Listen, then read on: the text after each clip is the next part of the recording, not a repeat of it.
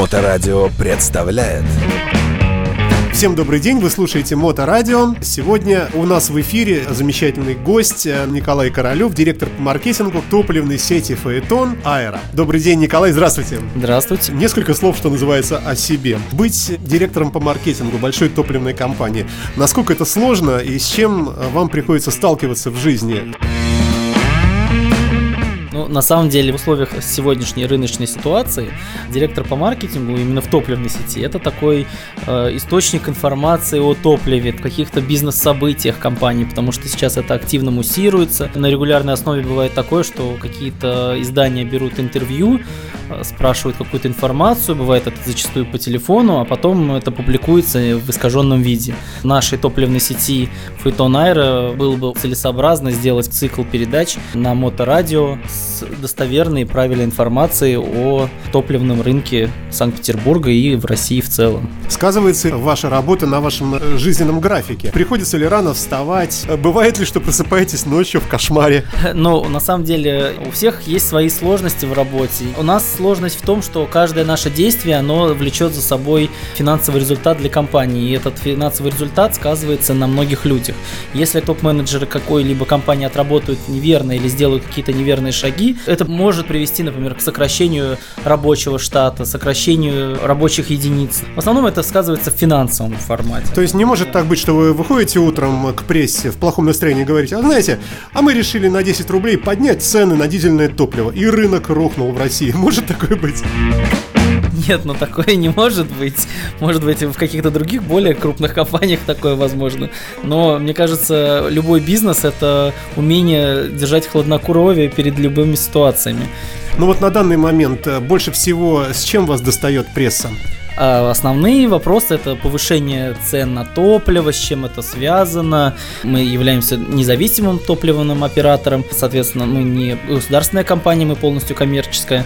И задаются вопросы, с чем там связано повышение цен на топливо, будете ли вы повышать, вот такие вопросы. А если говорить э, конкретно, что случилось, э, у этого всего есть объяснение. Я позже, конечно же, о них расскажу. Компания Phaeton вообще образовалась 27 лет назад назад. 27 лет назад открылась первая заправка, и с тех пор э, компания активно развивалась.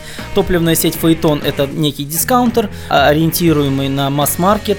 А Аэро это более дорогой сегмент э, с наличием брендированных видов топлива, с расширенным пакетом услуг для... Представляете, сколько людей сознание потеряли от слова дискаунтер и, и прочих разных терминов? А если проще? А если проще, то Фаэтон это более низкая ценовая политика цены на топливо, а Айра это, конечно, подороже. Но дешево и сердито, дорого и богато, если вот говорить в двух словах. А оправдалась вообще эта политика, на ваш взгляд, или пока еще трудно делать выводы? Вот это раздвоение на более дорогой и более приземленный? Да, конечно же, она оправдалась, потому что многие люди до сих пор э, все-таки придерживаются там, где дороже, там качественнее, несмотря на то, что на всех АЗС в городе топливо одинакового качества, независимо от того, какой бы лейбл не стоял наверху, все топливо льется из одних хранилищ НПЗ. Э, правительство настолько регулирует э, движение топлива, настолько это все прозрачно, что физически невозможно залить не тот вид топлива или не то качество топлива. Просто потому что это очень-очень и очень трудно сделать. Это проще не делать, чем сделать. Во что превратилась сеть заправочных комплексов Аэрофейтон сейчас? А, сейчас это 23 комплекса Фейтон по Санкт-Петербургу и Ленобласти и 9 э, АЗС под брендом Аэро, тоже в Санкт-Петербурге и Ленобласти. Что всегда есть на любой из ваших станций? На всех станциях Фейтон и Аэро есть очень вкусный и свежеобжаренный кофе. Это новый формат кофе, который мы внедрили не так давно. Он жарится на огне, добываемом прямо из бензина, который... Ну, не совсем совсем так. Кофе доставляется из Колумбии. Это зеленые зерна э, арабики, которые мы обжариваем по специальному заказу.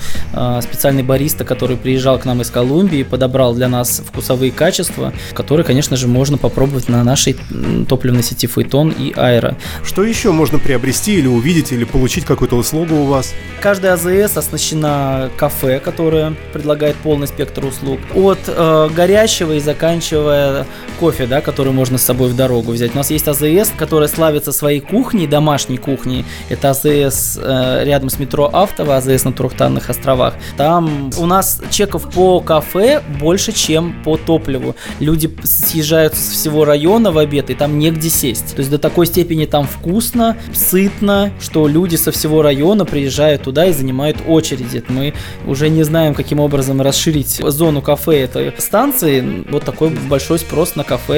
У нас есть АЗС в Кузьмолово э, с нашим собственным брендом Трио Пицца, где есть возможность заказывать на дом.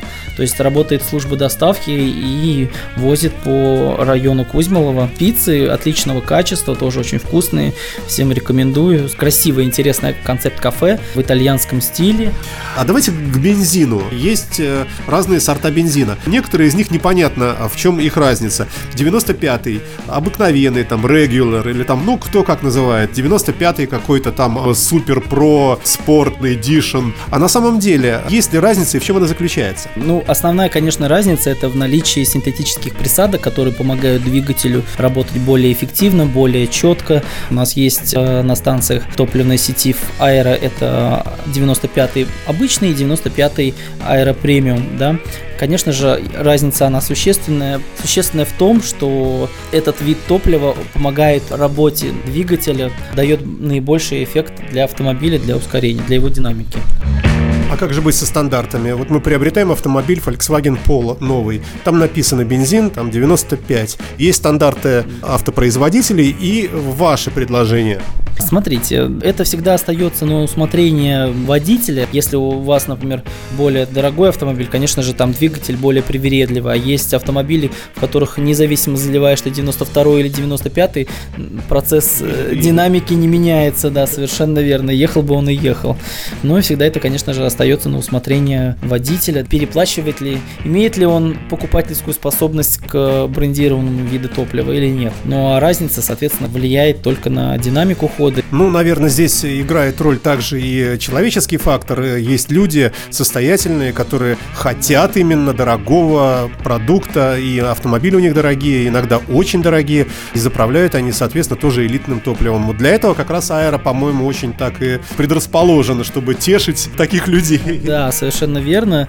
Ну, собственно, что, на этом, наверное, пока все. Большое вам спасибо за интервью, и надеемся в самом ближайшем будущем услышать серию передач, в которых мы поподробнее подробнее поговорим о том, как живут заправочные комплексы, как формируется стоимость, э, о сортах топлива, о персонале и обо всем том, с чем мы сталкиваемся, но зачастую мало что об этом знаем. Да, мы постараемся для вас приготовить максимум интересной информации, будем отвечать на ваши вопросы напрямую. И слава богу, спасибо вам большое. В нашем эфире был директор по маркетингу сети Аэрофаэтон Николай Королев, за что ему большое спасибо и удачи. До встречи в эфире.